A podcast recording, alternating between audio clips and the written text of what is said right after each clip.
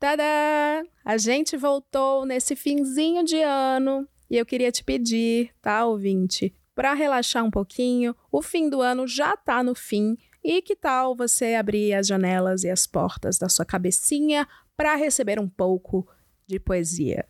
Dessa vez a gente vai trazer o quê? Poemas dela, uma das maiores escritoras da atualidade, e eu tenho certeza que você vai amar. Vamos nessa!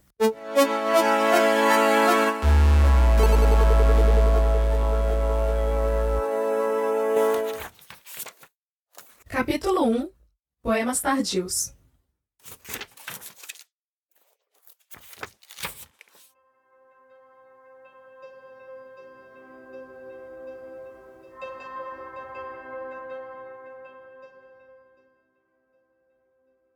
Estes são os poemas tardios. A maioria dos poemas está atrasada, é claro, tarde demais, como uma carta enviada por um marinheiro que chega depois de ele ter se afogado. Tarde demais para serem úteis, tais cartas, e poemas tardios são semelhantes. Chegam como se atravessassem as águas. Seja lá o que for, já aconteceu. A batalha, o dia de sol, o luar, atiçando o desejo, o beijo de despedida, o poema chega à costa como destroços flutuantes, ou vagaroso, como atrasado para o jantar, todas as palavras frias ou comidas, patife, deplorável e aniquilado, ou demorar, aguardar um pouco, abandonado, pranteado, aflito, até o amor e a alegria, canções ruídas três vezes, feitiços enferrujados, refrões batidos. É tarde muito tarde, tarde demais para dançar. Ainda assim, cante o que puder. Acenda a luz, cante, vá, encante.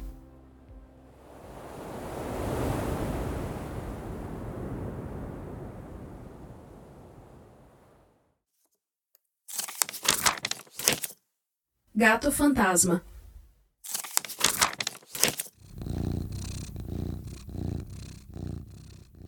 Gatos também sofrem de demência. Você sabia? Aconteceu com a nossa. Não o preto, esperto bastante para ser neurótico e fugir do veterinário. A outra, toda peluda, pedaço de pelúcia. Ela se contorcia na calçada para os pedestres ocasionais, esfregava os bigodes, mas não quando começou a perder o que poderia ser a sua memória. Ela vagava à noite, pela cozinha, dando uma mordida num tomate aqui, num pêssego maduro ali, num pão, numa pera passando do ponto. É isso que eu deveria comer?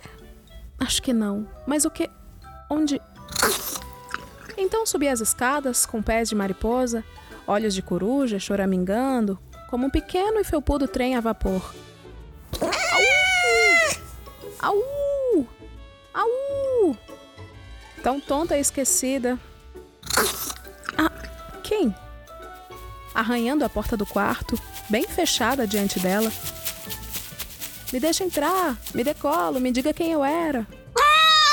Nada estava bom, nenhum ronronar, só insatisfação. Lá fora, na caverna obscura da sala de jantar, entrava e saía, aflita. E quando eu ia naquela direção, eriçava o pelo, começava a uivar, a arranhar as ondas de frequência no ar, não importava quem eu dizia ser ou quanto te amo. Fecha a porta, põe a tela na janela.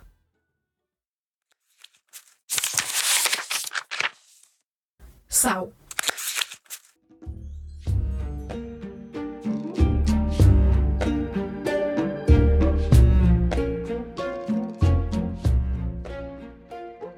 As coisas eram boas então? Sim, eram boas. Você sabia que eram boas? Naquele momento? Na sua época? Não, porque eu estava preocupada, ou talvez com fome, ou insônia, metade do tempo. De vez em quando tinha uma pera ou ameixa, ou uma xícara com algo dentro, ou uma cortina branca ondulando, ou até mesmo uma ajuda. Talvez a luz suave da lamparina, naquela tenda antiga, sabotando a beleza, a plenitude, corpos entrelaçados e chamegando, se inflamam e então acaba. Miragens, você decide. Tudo era nunca.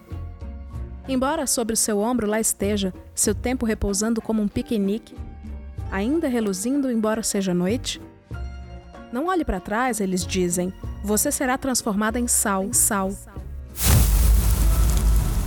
E no entanto, por que não? Por que não olhar? Não é brilhante? Não é bonito lá atrás?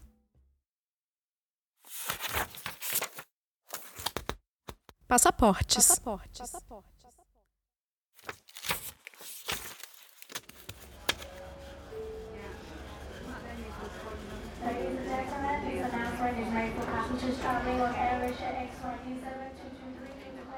Nós os guardamos como guardamos os cachos, colhidos nos primeiros cortes de cabelo dos filhos ou diamantes que se foram cedo demais. Aqui estão, todos os meus, protegidos numa pasta. Suas pontas cortadas, cada página gravada, com viagens das quais eu me lembro. Por que eu zanzava daqui para ali ou para lá? Só Deus sabe e a procissão de fotos fantasmagóricas, tentando provar que eu era eu. O rosto, um disco cinzento, olho de peixe, capturados pelo flash intenso do meio-dia, com o olhar emburrado e luminoso de uma mulher que acabou de ser presa. Em ordem, essas fotos são como um gráfico, de fases da lua desvanecendo na treva, ou como uma sereia condenada a aparecer na costa a cada cinco anos, cada vez mais transformada. Em algo um pouco mais morto, a pele murchando no ar ressequido, o cabelo castanho afinando ao secar, amaldiçoada, se ela sorrir ou chorar. Nevasca, nevasca, nevasca.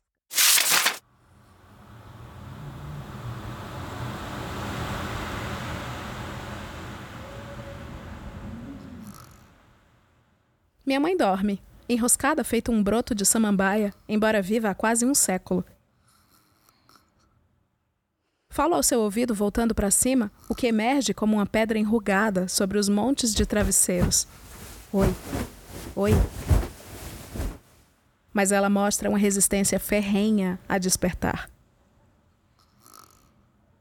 Ela está bem lá no fundo, uma mergulhadora imersa em perigosas cavernas, lá dentro o vazio. No entanto, ela sonha. Percebo pela careta que faz e por sua respiração pesada. Talvez esteja abrindo seu caminho, descendo mais um rio branco ou caminhando pelo gelo. Não há mais aventuras para ela no ar rarefeito nesse quarto, com a sua cama e as fotos da família. Gostaram? É, eu também.